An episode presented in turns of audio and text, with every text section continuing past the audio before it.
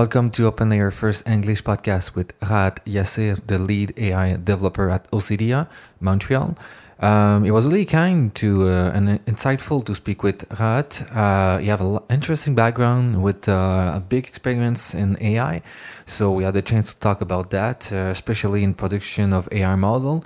So I hope you enjoyed it. How to build a team, but uh, it's still it's still a corporation, so you cannot innovate. It's not like for want. one or two individuals. It's like uh, more than that. The culture they have, the, the way they are growing, the kind of like mindset. So end of the day, like whoever is the leader, so they are from actuarial background. They're from like com, Nah. not like com science. So I proposed at one point like, okay. Uh, we should hire a bunch of like or have collaboration with universities where university professors with PhDs and like years of like research experience they will come and uh, they will kind of like lead the entire like vision that the like company has but uh, it was not happening and it's not going to happen Do you um do you prefer what you do at? Ocedia? yeah Ocedia? Okay. it's different uh, i'll talk about that like uh, what i do like the job and everything Okay. Yeah. Do you want to start from uh, from a background or? Sure. Okay, go go ahead. okay Oh. oh What, you, you, just started? It it started. okay sure uh, thank you uh, for inviting me at uh, open layer today I'm really glad to have you. yeah so uh, you know my name rahat yasir yeah, yeah, yeah, Rahat. yeah i Uh, work how- in uh, just to be sure, how, how do you pronounce Rahat? It was right. yeah rahat Okay. Yeah, Good. Good. I'm good. So uh, it's been like uh, um, uh, seven, eight years. I'm working working in the industry, okay. uh, mostly on AI focused applications. So from the start, you started an AI. yeah, Oh, so yeah. it, it's like an interesting story. So when I did my bachelor, like I did my bachelor in uh, uh, computer science and engineering, and uh, I was uh, studying. Like I was born and raised in Bangladesh, Dhaka, Bangladesh. Okay. So it's in South Asia, uh, right beside India. And uh, uh, after finishing, while I was doing my uh, bachelor, uh, there was like a competition called uh, Microsoft Imagine Cup.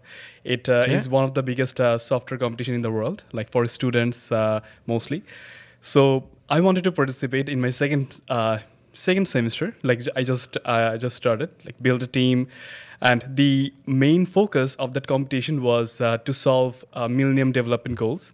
Like uh, Okay. Millennium Development Goals are like uh, hunger or all the like uh, education, those like top priorities of the world, like top issues of the world. Okay. So I chose hunger, and uh, I was doing some research, like how can we save the world, like and like feed all the people. Like twenty percent of the people are actually hungry in this world.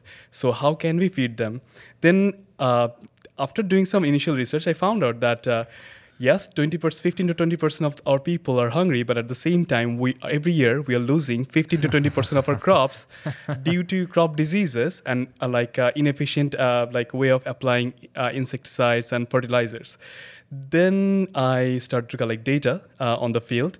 Uh, How did you do that? Yeah, uh, I fo- fo- formed a team, Okay. uh, made a, like a collaboration with the International Rice Research Institute, and then uh, designed a mobile application. It was on Windows Phone.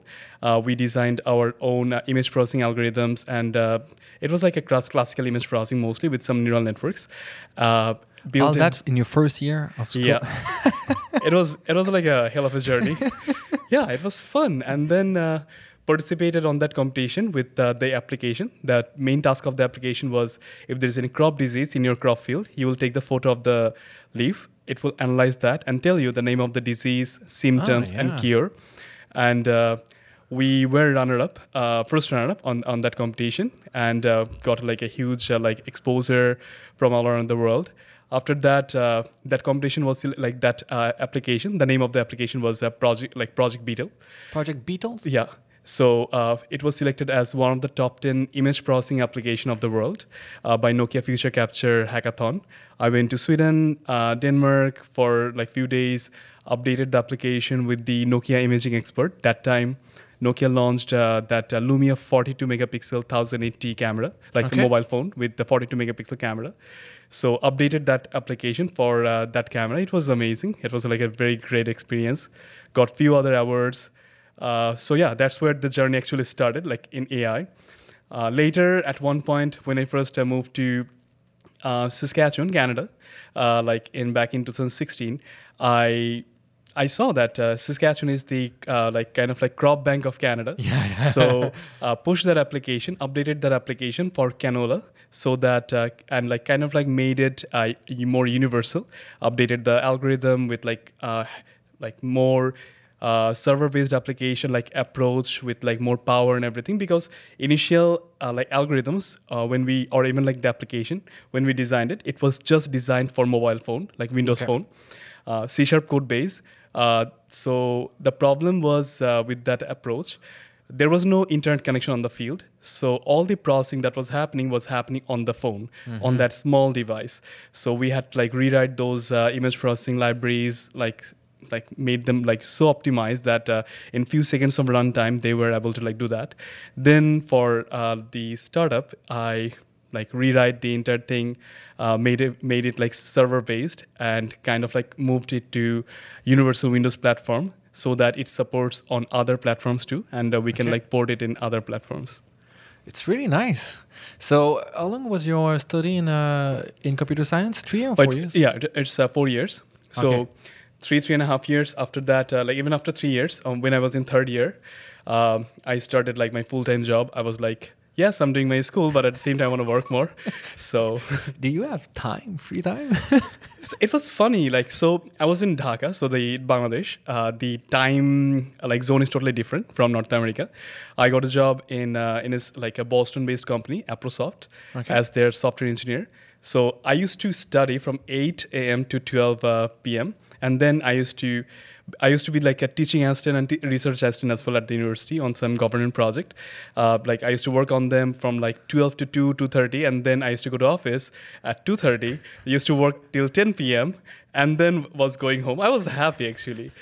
like, yeah, it's, it's kind of like my hobby. I, I'm doing it. It became it, like my hobby became my profession. Okay. So that was the best thing. so, f- for you, uh, coding is more like a passion than yeah, a job. Yeah. Okay. And it, it did it started really soon before co- uh, It's not about like coding. Like I see it in a bit different way. So it's like uh, solving problems. Okay. So if it is through a coding, so it is system designing. It could be anything, or through AI. So yeah, Okay. And uh, do you how do you identify your your work or your position in the work? Are you like a software expert or software engineering or So I see myself as a like um, system expert. So it Okay. could be like a AI enabled systems. So uh, you have a, like a business uh, case. So you want to solve it through technology. So where I can contribute the most is I can design technology that can actually solve your business problem and make help you to make money. Okay. Do you see more yourself like a, a manager or No, it's like a technical architect or tech lead, that kind of thing. Where I, I'm, I, I'm not like I don't want to like uh, manage people because I'm still young. I have like lots of years of like technical job like left, so I want to grow, learn more. Uh, so many things to learn. yeah. and uh, after at Saskatchewan, uh, what was the next Oh, thing? like after like uh, when I was working, I worked that at that company for one and a half years, and then Okay. uh, moved to Wunderman Production. That's another company in uh, Denmark-based con- company, one of the biggest, uh, second biggest uh, digital network agency of the world. So Wunderman. So I uh, was an employee of uh, like Dhaka office, but uh, it's we were doing collaboration with our Danish Denmark office as well. So we uh, built a tool like uh, called MarcomBox. It's a dis- MarcomBox? yeah, it's still like live. Uh, a lot of like big organizations are using that for uh, their digital asset management. So it's kind of it was in like 2014 15 but uh, they designed it in a way where you can upload uh, like very high uh, like heavyweight raw files. Like uh, it could be like uh, any kind of like photoshop based or illustrator based or any other like kind of like raw files. And you can share it with others so that multiple teams in different places can, can edit it together collaborate together. So we designed that one. And then so it's like a Git for bigger file. yeah it's kind of like a asset management tool Okay, okay, Yeah. okay. Because one of the, of the drawback of Git is uh, for large file is Yeah. just so painful because you cannot upload it. Mhm. Okay, okay. And after that, After that, uh, I moved to back in 2016. I moved to um, Canada, Saskatchewan.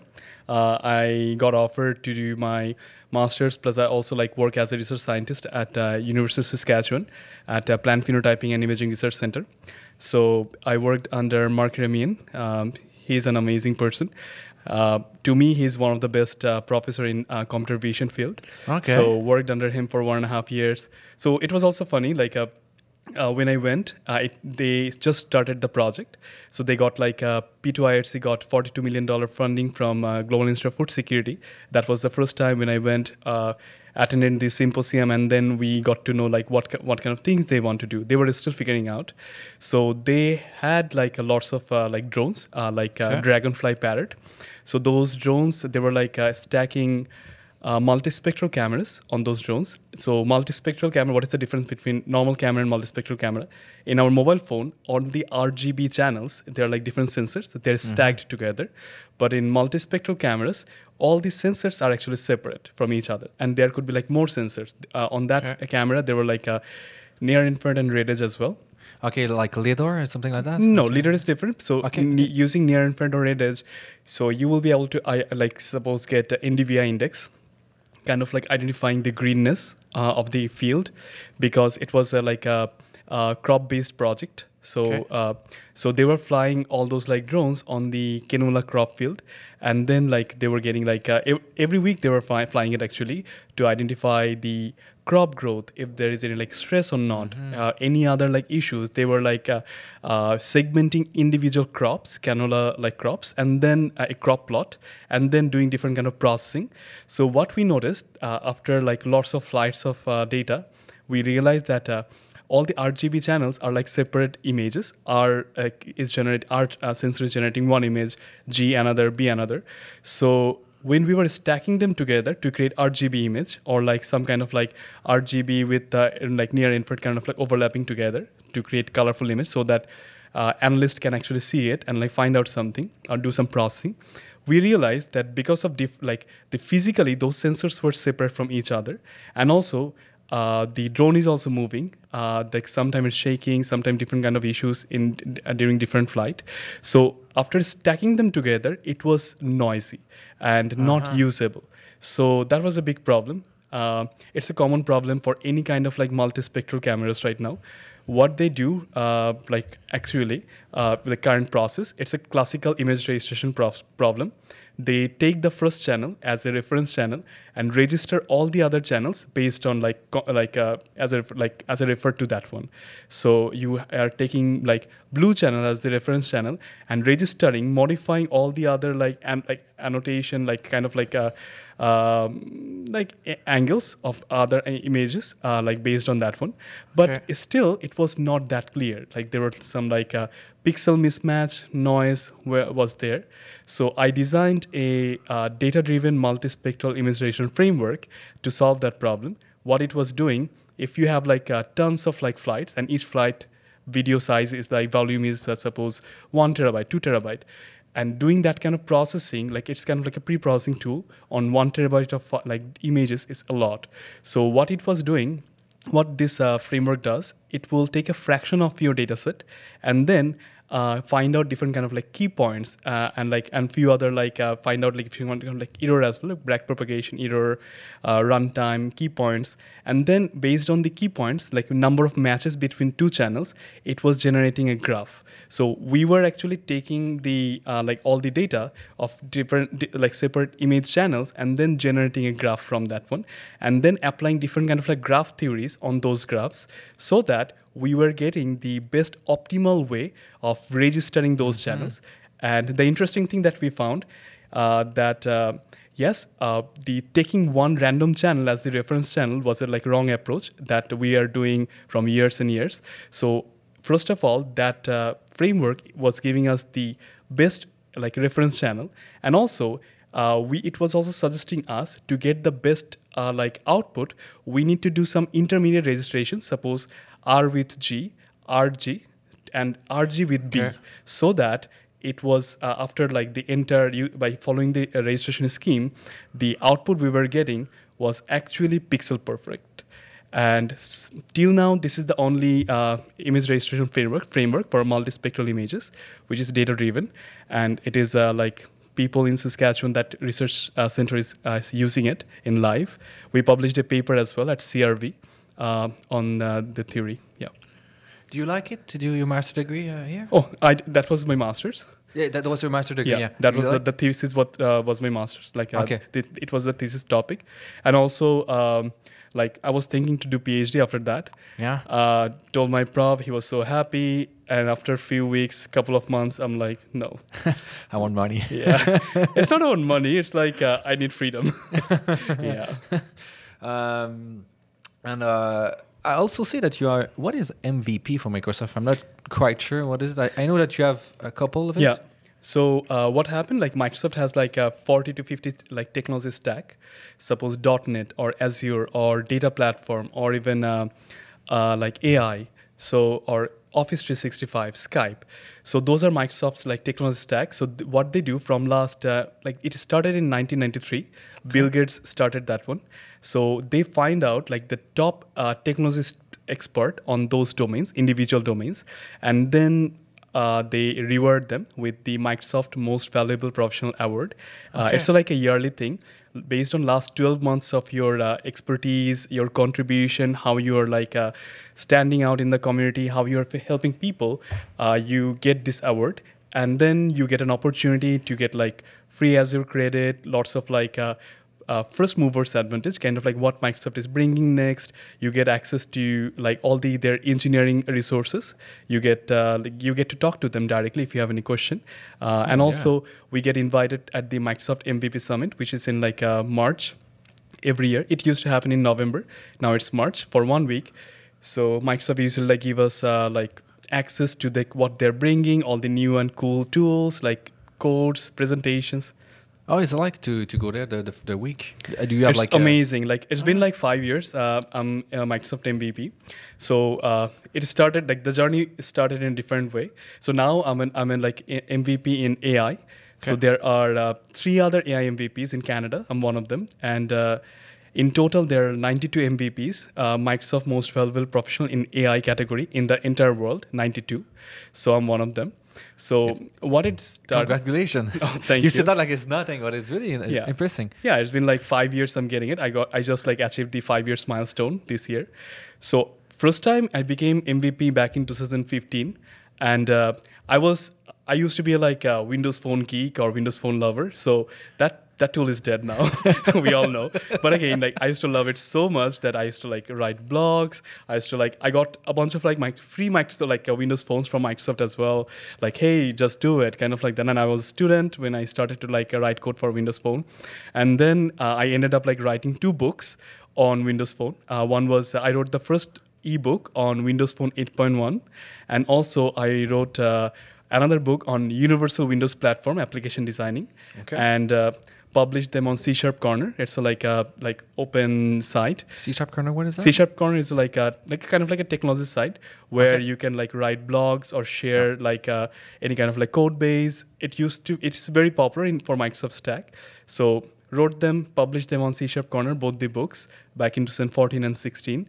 They were downloaded like in total maybe 30 to 40,000 times, and even like I was writing like uh, lots of like. Uh, blogs on uh, Windows Phone software designing with like code snippets and everything. They got like maybe a million view so far from like 130 or 140 countries in the world. So yeah, and they noticed it, Microsoft, and then they asked me, "Hey, uh, we want to take an interview." I'm like, "Okay, why?" Uh, like just a phone call. They gave me a phone call with an email, had like a small chit chat, and then they nominated me to get that award. Uh, it was also funny, like I was only 20 to 23 years old when I got that one, and when I first time attended the Microsoft MVP uh, summit, or like in, in Seattle, like I came uh, like yeah back in 2015, like the first time I attended, I saw like I was the youngest one. Everyone was like maybe 40 plus. It was it was also funny. Yeah, With kids, they, they, they could be your father. Father. yeah, obviously. yeah. So you re- really started really soon to uh, use the Microsoft tool. Do you still uh, advocate of Microsoft? yeah, uh, uh, I do talk at like a different conferences, um, almost like all around the year, in different places. Uh, like uh, last couple of few months, uh, like October, Nov- October to like till December, I talked at uh, New York SQL Saturday um, on uh, introduction to financial data analysis Okay. uh, using Azure. I talked at uh, Boston um, at another Microsoft uh, event that was on um, like so the AI industry is moving forward. A lot of jobs are like uh, have been created, and also like it's Mm-hmm. it's continuing. So how can a software developer become some like AI engineer? So I gave like a career talk over there in Boston. Yeah, I, I'm just gonna make. I really think that software engineering gonna be like a next thing for AI because Yeah. the uh, data scientists they don't know how to code well, and sometimes it's really To me, and like data scientists, that role is also changing. Like I will just dis- like uh, talk a bit more about that. Oh, okay, maybe, we're gonna talk this- about it later. after, yeah. but uh, yeah, uh, uh, I gave a talk on that uh, that conference in like a SQL Saturday Boston on that topic. I also went to uh, Evoke Canada. It's in it was in like uh, Toronto in November, one of the biggest uh, conference of the year by Plastic and Havas, Gaskin. Uh, so. I talked on the same topic, how software engineers can become a, like an AI engineer on that topic. It like got like huge feedback. Uh, last month, uh, we organized uh, Microsoft Dev Montreal. There is a, like a Microsoft developers group, a meetup group. So there are like almost like 5,000 people uh, like registered um, like from Montreal, and uh, we uh, every now and then we organize uh, meetups, and uh, we organized a meetups about AI. Uh, machine learning? it, it, on Microsoft stacks like Okay, okay. AI, Windows, like uh, Microsoft Azure, .NET, uh, sometimes types, TypeScript, Angular, those things as well. So uh, we organized a global Azure uh, bootcamp where uh, it's, it was like an lo- uh, all-day thing, uh, like five or six sessions. It was uh, it was a big success. It was full house, and I talked about automated machine learning using uh, Azure ML. So mostly like uh, like on those conferences, uh, like I talk about uh, Azure or Microsoft focus AI tools and AI Okay. platforms. What is coming, what is evolving, those things, and uh, those tools, uh, Microsoft like is designing it in a way they are kind of like uh, promoting the concept of uh, democratizing AI, so that people like uh, who are not even like from AI background or data science background, yes, you cannot do super technical like advanced stuff, but those things that you, a software engineer needs to know, you can easily do that. Yeah, yeah. AutoML I think is a really good thing for Yeah. democratization. But uh, if you want to do like something really fancy, No. uh, it's not maybe the place. But uh, for from a starting point, it's good if Yeah. you want to uh, implement uh, AI culture in a business. It's kind of like uh, you have a suppose a data set and uh, you want to try like uh, find out whether this data set has some value or not. The first thing of anything like a first step of any kind of like AI application designing is you have data. You need to know like whether it has some value or not. So based on different uh, like uh, statistics, you will see almost 30% of the big organizations has already taken their AI strategy. Even like next 12 to 24 months, more 20 to 30% are big organizations are taking their AI strategy. The global AI market in 2016 uh, was 1.4 billion dollars. Now it's like 4 billion dollar plus. In it is projected that by 2025 it will be 60 billion dollars.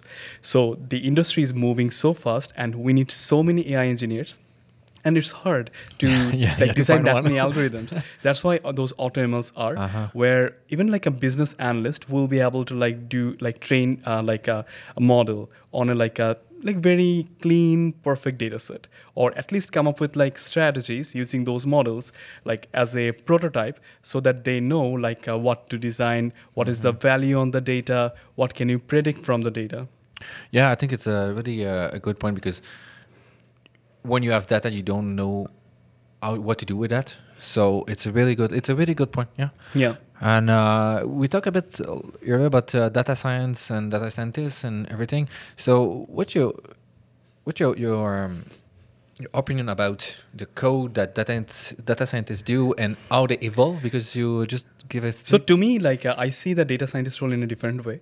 So uh, yes, there could be like a people can be data scientists from computer science background because they know uh, like how to code, they know how to do things efficiently, they know the tool, they can write complex queries, complex data engineering, those things. But at the same time, data scientist is a role that is designed for someone for who has like domain specific knowledge. Suppose oh, if you're designing a model for uh, like insurance or banking or like uh, any kind of like chemical uh, company industry, so you need someone with the domain knowledge uh, to identify what is the value like or those features or those like the, the the data you have. What does that data data mean? For an insurance, you need actuary who knows the data, who knows the what are those things uh, or what are the rules, uh, and then they will write some code to do the POC, proof of concept. Once they know that it has some value, you can do something, you can achieve something, then they will either they can use that kind of like automated tools where everything will be done like uh, like those basic stuff uh, automatically, or they can like still give it to the an AI engineering team or like a computer scientist team. They will do the efficient like training, design like an end-to-end pipeline for that kind of like big data processing. So uh, and that's what is happening in the industry. That's what i see. So all the like companies from different domains are actually hiring domain experts and then teaching them minimal like uh, python coding with some data science experience so that they can use their domain knowledge to come up with do some kind of like data analysis. Mm-hmm. but uh, for uh, ai uh, i see like two different roles in the industry right now. One is uh, someone who has like a, a research experience and they can come like when they're getting into the industry they can be like a, either a, a machine learning scientist who are, are experienced programmers and also they can design new algorithms for the industry. It's not like always algorithms will come from the uh, like academic side. We need algorithms from the industry as mm-hmm. well because uh, yes a lot of collaborations are happening these days uh, like based on industry and academic. But again industry has so many uh, like applications uh, we need more like machine learning scientists who will design algorithms within the company or uh, those are like uh, software engineers who has research experience as well or they learn those uh, like ai algorithms or know the process of data or like data like training modeling they will evolve as an ai engineer who will design ai enabled softwares. So end of the day the research industry is focusing on research to fine tuning, like getting close to perfection or like excellence. Uh, our software industry is actually just like focusing on business. How can they accelerate the business, make more money, make come up with like new products, innovation, new features? We need like a, those AI engineers could be like a, in between these two who knows how the research work how the algorithm works and also they have the software engineering background and they will use the research to design AI enabled products that will actually accelerate uh, the industry and it will take it forward. Okay, and uh, how do you see a like formation for someone who's trying to do that? So is it like computer science or software engineering or? So com- end of the day, computer science and software engineering almost like the same thing, uh, just like two or three courses here and there, plus or minus. Yeah. So someone who has a, like a experience in programming uh, knows uh, like different kind of like programming language, database, uh, operating system, how does it work, with some knowledge about like networking as well, and if they do their masters on ai so they are getting that that feel as well. Mm-hmm. and if they work in the industry as a software engineer for a few years couple of years that is adding their industry experience. After doing the masters it is also adding the research experience. So they know how to design a new algorithm too. And they can use both the like a collaboration of like software engineering and the research to shine in the market. And we really need a lot of people like that. Yeah it's a call for people. Yeah. Yeah no it's a it's a really um, you must be really um solicited solic- solicited yeah. Yeah i think it's that word. Because high profile and just people just want all of yeah. you. Yeah. Uh, it was funny like um, so i used to work at uh, after uh, like that uh, company wunderman production and I moved to like mm-hmm. Canada. Uh, was uh, doing my master's, was working as like a research scientist at P2 IRC, and then I decided, okay, uh, I'm not doing PhD, so I need to move. Uh, I applied, got a bunch of like jobs in like Vancouver, Toronto, N- Montreal, but I have I have lots of friends in Montreal. Then I'm like, okay, why not Montreal? I got like a job in uh, Immersive Design Studios. It's in like Montreal in Bloor Street as okay. their uh, lead AI developer. Moved here it was really a, like another like uh, hill of a journey. Because right after joining the next day my boss said okay you need to design a video upscaling GAN like uh, a, AI model. What it will do it will take uh, 720 or low resolution videos and upraise it into like a 4k magic. Yes. So it was uh, it was fun. I designed a prototype uh, for that uh, like um, company and then along using GAN that's right? using okay, GAN okay. Uh, it was uh, like a, we used uh, the theory of super resolution SRGAN okay. it was like a one and a half two years ago when the fr- GAN first came uh, like after the evolution of Ian Goodfellow and everything. Yeah. And uh, designed that one. It was very difficult because uh, what GAN does is speeding out like after the huge amount of training it's always hard to like train again because uh, when uh, especially when you are trying to like generate a 4K frames, it's you need like a huge GPU RAM. Uh, it takes a lot of time and uh, like you need to like for video upscaling you want to do it like in real time which is almost impossible in one or two or four gpus Yeah, yeah. The inference is too too high. yeah yeah inferencing time is was like a like 30 to 40 seconds and videos are like 30 to 60 frames It's still, it's 30 is still still good 30 seconds because I've seen worse in GAN. Oh yeah, but it was just a, like after lots of optimization, it was like 30 to 50, 40 seconds, and just to generate one frame, and it was on Uh-huh. like a two GB100 GPUs. So each of them were like, if I'm not wrong, like a 64 GB or something like that. So it was uh, horrible, but. Uh, uh, we designed a prototype, de- like launched it at the uh, uh, like SIGGRAPH uh, in Vancouver Okay. back in uh, 2017, and also we uh, like kind of like promote that application uh, at GTC, GPU Technology Conference in San Francisco, uh, back in 2017. And after that, I moved to Intact. Uh, that was uh, like uh, another journey. So I always wanted to work for the uh, financial industry, like uh, how, like how, why, why, like why they need AI. So what kind of AI applications they want to do. So I, I was always curious. So that was the reason. So when I joined, I joined as a, like AI engineer at Intact. So there were like not that many people, uh, like maybe 50 to 70, like in the entire data lab, AI engineering, uh, like into together, like uh, maybe five or six, five people in AI engineering with like uh, 40, 50 people in data lab with all the managers and everything. Now they have maybe like 300 plus Yeah, yeah. I know it's really in just now. like one and a half to two years. Yeah, and yeah, it's- office in like Calgary, Quebec, Yeah, yeah, Toronto. yeah. and now they're opening in like Hong Kong too. Oh yeah. Oh Yeah. yes, it's true. Yeah, yeah, yeah. I heard about that. Yeah. yeah, it, it's crazy and uh, yeah uh, like i was exposed to some like real world big data applications over there it was really fun i got to see different applications of like financial industry the applications of ai how ai models can be used for different kind of prediction i cannot say a lot of things but uh, Yeah, yeah, I know, we understand, yeah. and uh, worked there for one and a half years and then moved to Osedea recently. Uh, last month, uh, I joined uh. It's a software company in Montreal, at water So, yeah, a new journey. Yeah, just to go back a little bit, how do you uh, find it? Do you find it difficult to work with a regulator? Because in the insurance company, insurance business, you have a big regulator. It's, it's called IMF. Yeah. Uh, how did you uh, find it to to, inte- to Not integrate really. So, in any kind of like AI application or data science, uh, Mm-hmm. so it's a big deal now to for explainability. Yeah, So you have designed something, a model, uh, and you cannot call it like, hey, it's a black black box. You need to pay fifty dollar insurance premium. Yeah, so surprise. it- yeah, you need to like give it like a reason. So for those like regulatory body, you need to like justify why are you charging this, what this AI application is doing, and it was completely fine. That's how the AI industry should be, because. Uh, like some people says that okay ai some deep learning this is black box we cannot like explain but i don't believe that maybe like from human perspective we don't have the ba- brain to calculate that kind of numbers. It doesn't mean we cannot explain. We can explain but it's just like a very hard and like complex.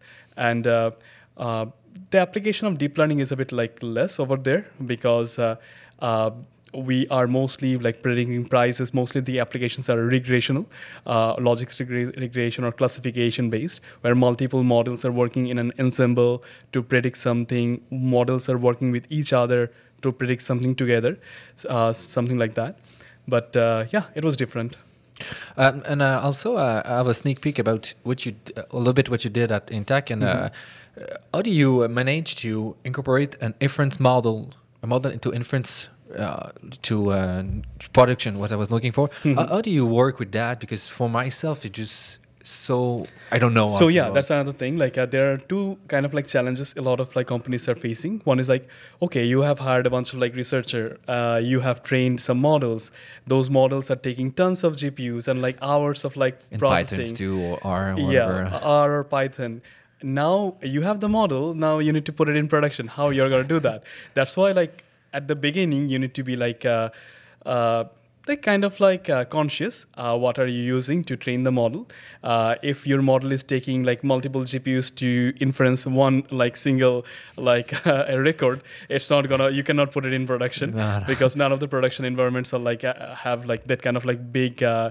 uh, re- resources or infrastructure so as uh, like if I just like say uh, like few more words like before that before saying that, so I was doing a, like uh, asking different friends from different like companies to get a like a like before taking that con- like a talk uh, in Boston.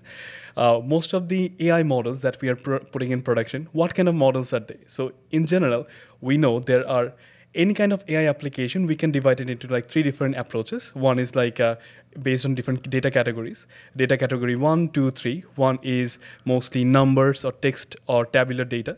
Uh, two is NLP based audio or like text conversation, that kind of data. Three is your image or video, that kind of like multi-dimensional data. So I was asking them like in general, like for my like curiosity, like, okay, what kind of models you're putting in production that is making money in North America?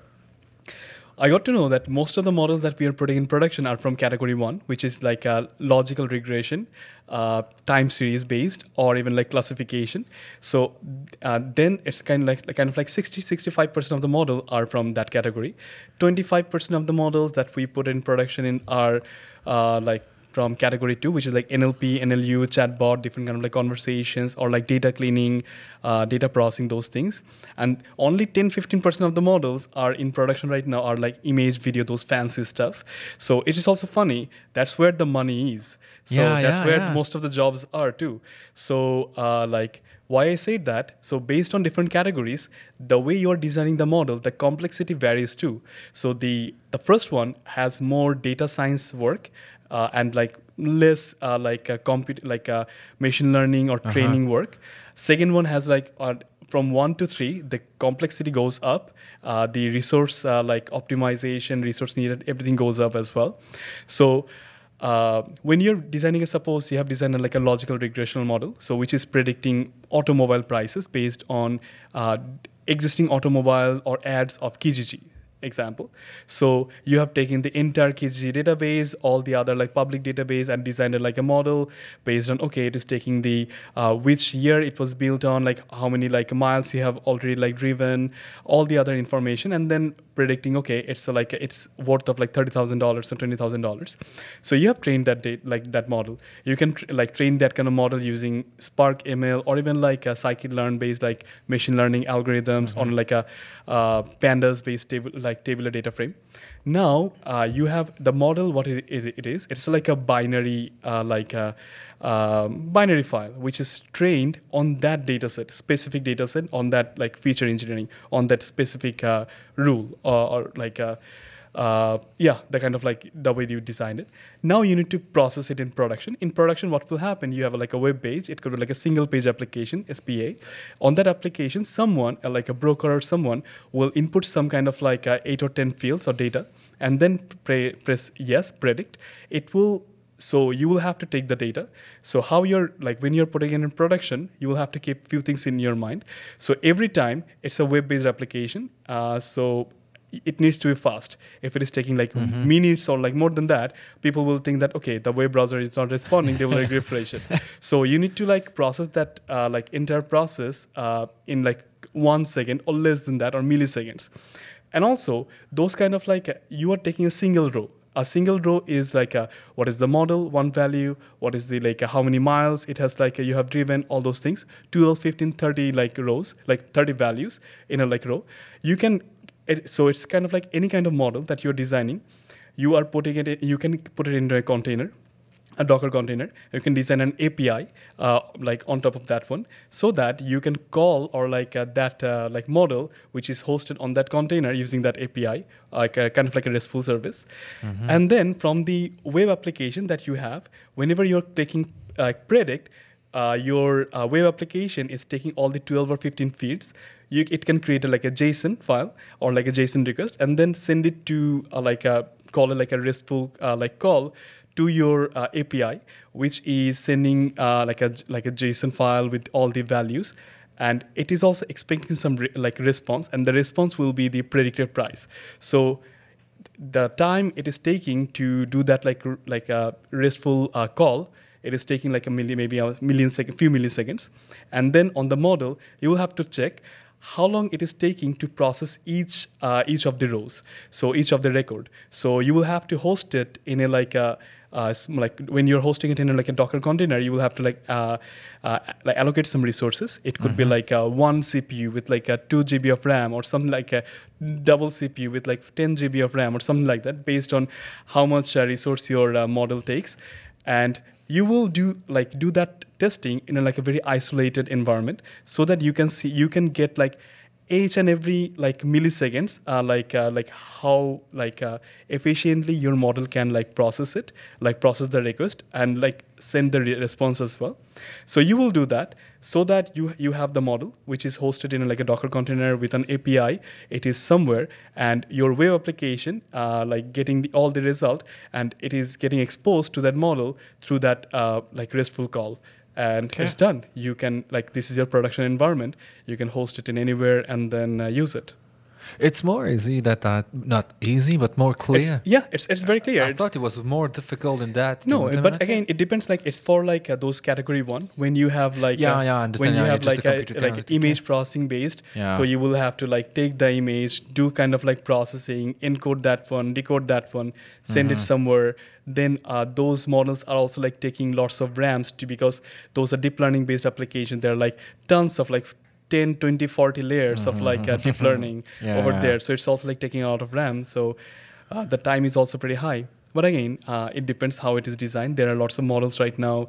All the YOLO or like uh, uh, SSD, uh, Yeah. mobile SSD net, they are very fast. Even yeah, like YOLO, I think it's like under 10 second or something like three. They can process like uh, like 30, 40 FPS uh, like frames Yeah, per second. yeah, yeah, it's really and fast, yeah. it can detect like 9,000 objects. The YOLO version 3, which is amazing.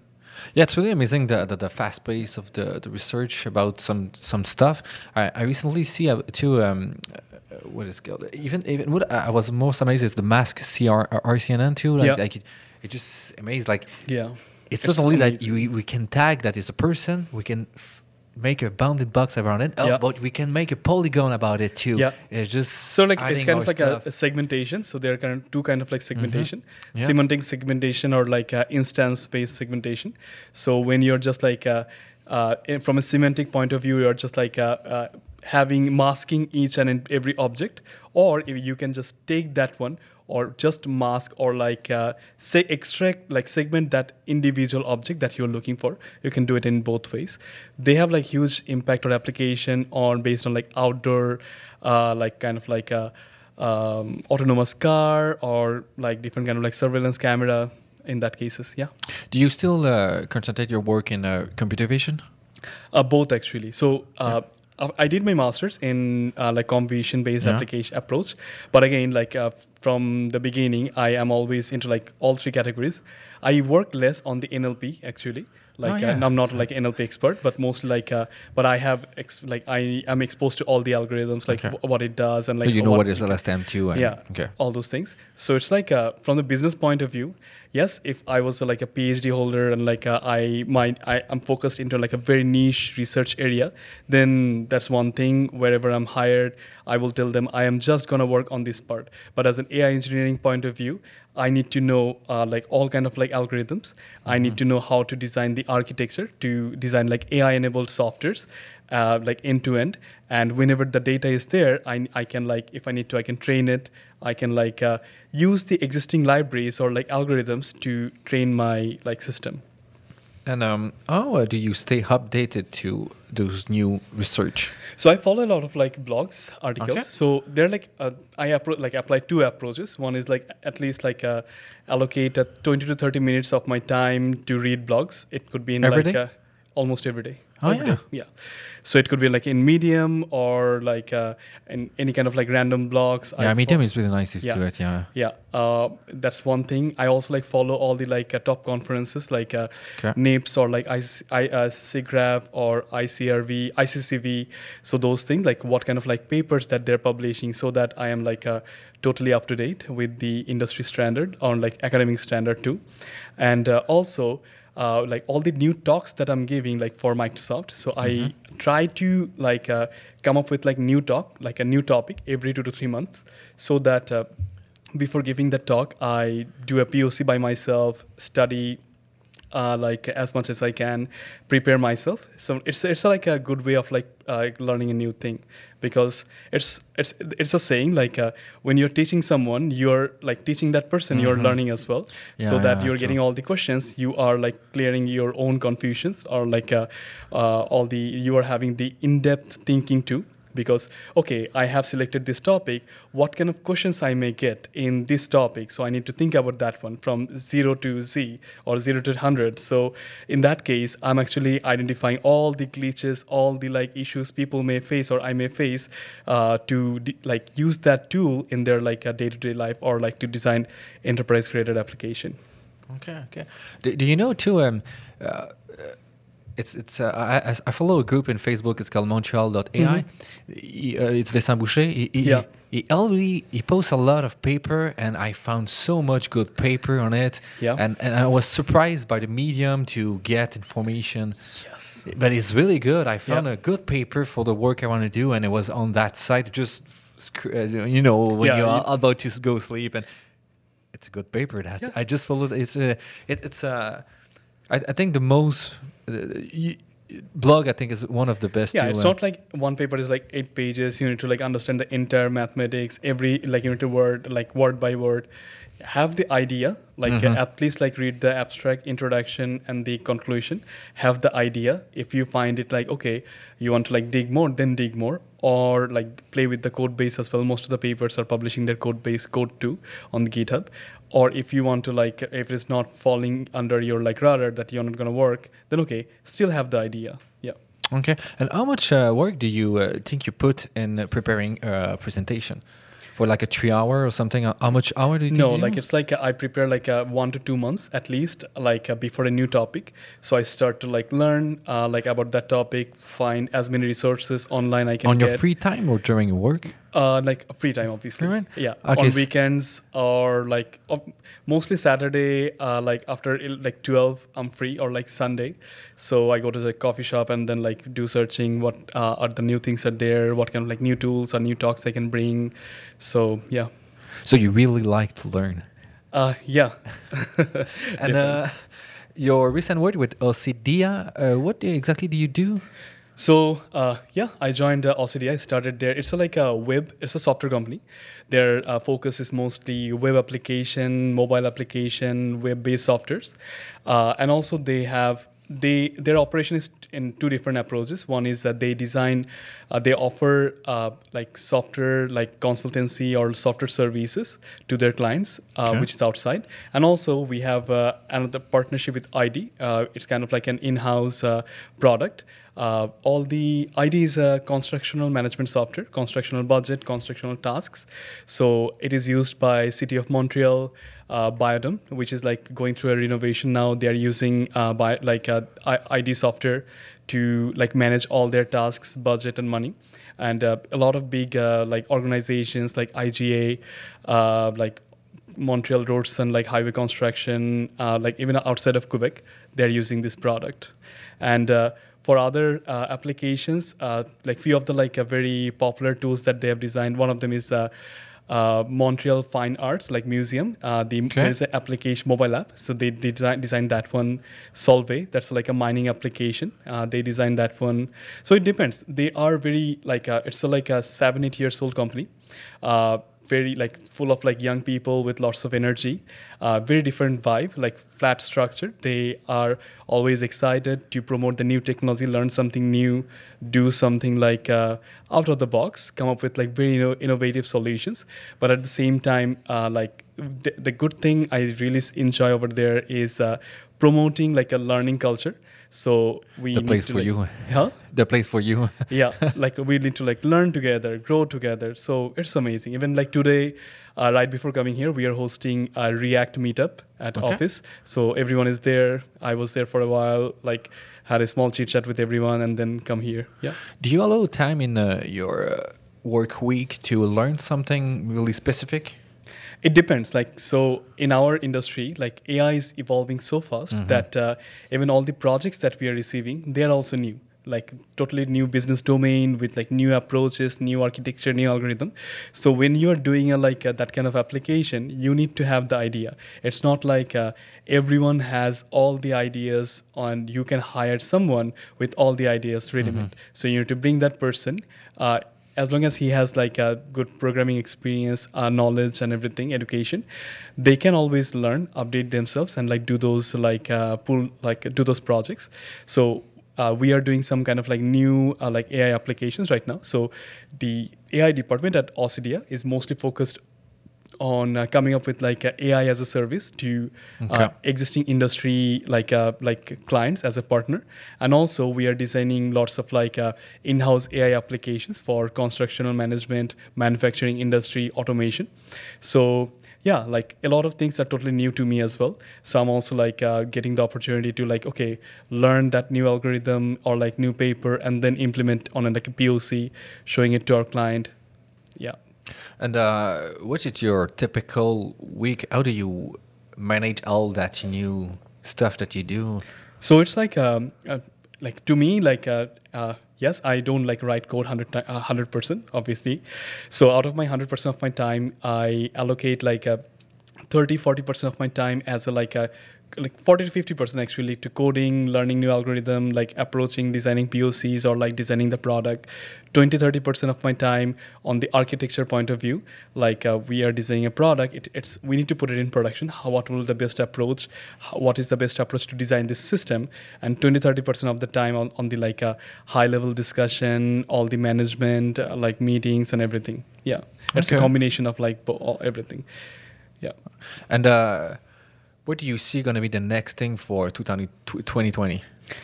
2020 it's uh, as i just started Osedea, so it's um, i'm very excited uh, to start my journey there uh, like this year uh, like we are having some like uh, having conversation with some like big corporations to help them with ai setting up the ai strategy uh, designing lots of like uh, in-house ai application and also uh, like ai pocs for our clients. So it will be like a very different journey. And also like we are going to expand a lot on that ai domain data science domain uh, other than that, I have also like uh, a lineup of conf- conferences that uh, where I'm gonna go give talks.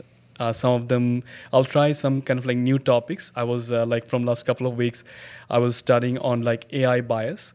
So Okay, right, nice. so that uh, in February March I will try to like give a talk uh, on uh, how we are like AI like engineers or like uh, data scientists or machine learning engineers are actually going to make the world biased using digital tools. So uh, just preparing for that one. Okay, do you want to give a, a, a more about that? So it's kind of like a so uh, like the way we are developing the data. So all the algorithms that we have, Uh-huh. algorithms algorithms are nothing. They're just like tools. So you can train them to be biased. You can train them not to be biased. It's like all the person like like that is behind the curtain they are actually responsible to, to make them biased if we do not like process the data well if we do not collect the data well if we don't have that kind of like versatile point of view because our society is biased so uh, so in that case from this society whatever data we are gathering will be biased Uh-huh. so we need to be we need to have a, like a framework to make it like as much as like non-biased so that it will be like for everyone not for like a certain classes or like certain people Okay, and um, what, from your from your point of view, what do you think is going to be the next in three year? What's going to be AI in three years?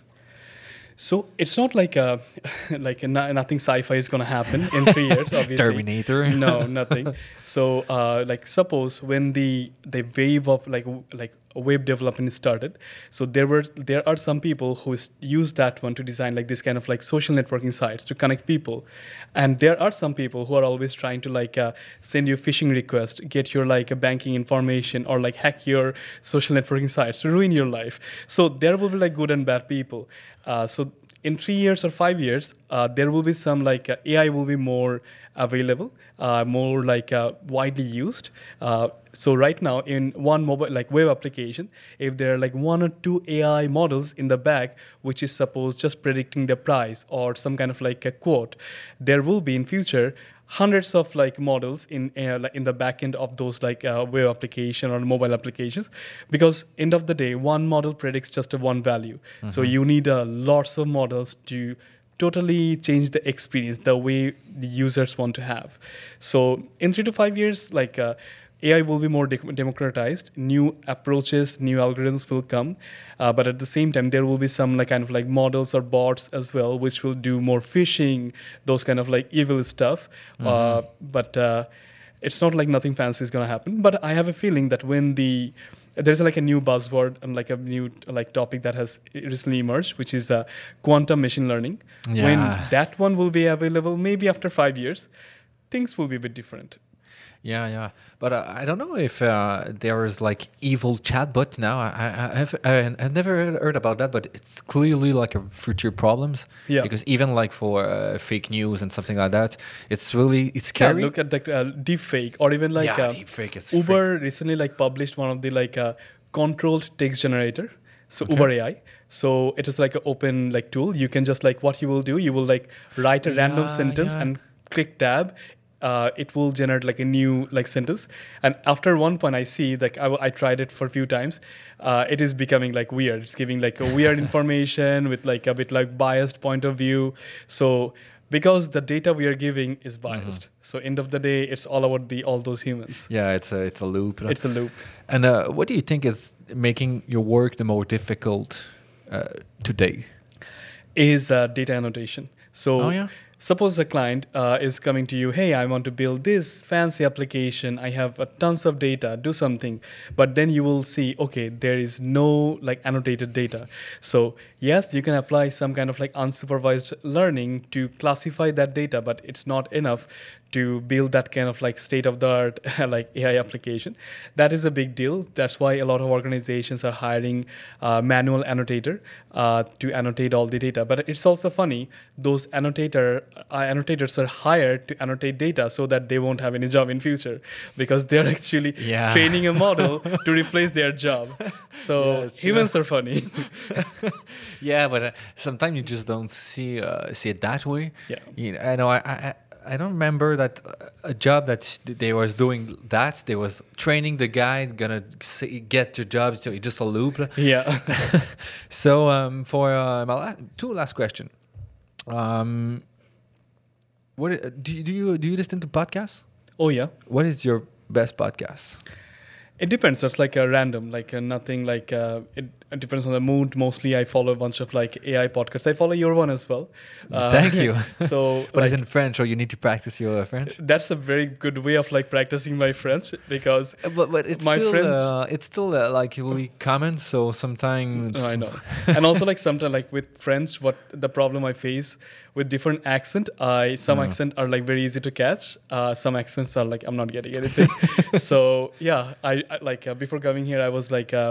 Uh, like checking few of the like podcasts podcasts you have it's very fun like uh Thank you, yeah thank you you're doing a great job actually thank you. But uh, do you have any other podcast that you will recommend to? Uh, to Uh, no actually not today Oh, not day. today. yeah. Do you have a favorite book that you would like to recommend? That usually make like random yeah, a random book. Uh, It's gonna be in machine learning. It's gonna be a, a book. I to was actually reading a book uh, this morning, uh, Keras to Kubernetes. So uh, you can find it on like uh, Amazon. So it looked very like so. It's kind of uh, the guy who wrote it. He works at GE, I guess, in autonomous car designing or something. So he like described the entire process designing a model, machine learning model to uh, like putting it putting it in production. What are the steps that you need to do? What are, what are the steps you need to like consider? It's not just like designing any kind of model. Uh, like when you're putting it in production you're like consider a lot of things so i believe research scientists or data scientists need to like uh, consider that one because end of the day if the model is not bringing money then that model Mhm. is useless Yeah, uh, from uh, bouncing on that, do you think like they have like two winter uh, AI winter? Do you think we are coming to a third one? It depends. Like, uh, suppose if you look at the like last two three years, uh, like we even in Montreal or like in North America, we have already seen some unicorn size of like companies all like all of a sudden evolved and uh, raised like millions of dollars. So it will be hard uh, because like when you're raising like uh, that much money, you know, to justify. Like sometimes people are emo- emotional. They can show the vision. Okay, uh, you can always change the valuation with like multiplying by 5, 10, 50, 20 and show that, okay, this company is becoming gonna be like that kind of thing. But uh, the th- changes that is going to come in the industry, I believe, you need to like show it. If you have like AI idea, you are building a prototype, you want to be in production you want to like raise money you need to show like the value of your idea like some cash flow some kind of like uh, like proof. And then they will like you will get like more investment. So in that case i don't see like uh, maybe this year like some people are predicting that 2020 will be the last year of like that kind of like ai winter uh, like that kind of like heavyweight investment. But uh, after 2020 investment will be there uh, we need ai we need lots of ai engineers but that kind of like investment uh, won't happen i believe uh, investment will happen but uh, with the right uh, product right uh, approach And not the buzzword. no because there's a lot now here. Um, so uh, thank you uh, really much for that. Do you have something else you want to say to something you would like to share with us? no it was uh, really fun uh, i don't know how long it oh it's almost like uh, 50 minutes yeah it, it felt like five or 10 minutes like Yeah, it's it's really fast. So it's, it's really easy to just go with the flow, and Yeah. uh, so I'm trying to uh, be more uh, rigorous with my time because uh, some of my uh, my uh, uh, yeah, my uh, sorry, I, I forgot my word. some of the the people listening to it, I just can remember the name for that. Uh, they just say sometime maybe an hour thirty is too much. You Yeah. know, an hour I think it's it's the best, and I'm trying to go to forty five minutes. So uh, I'm working on that. So uh, thank you again. Yeah. and um, I will I will keep uh, going to see what you do because it's really Sure. interesting. thank, Thank you you. yeah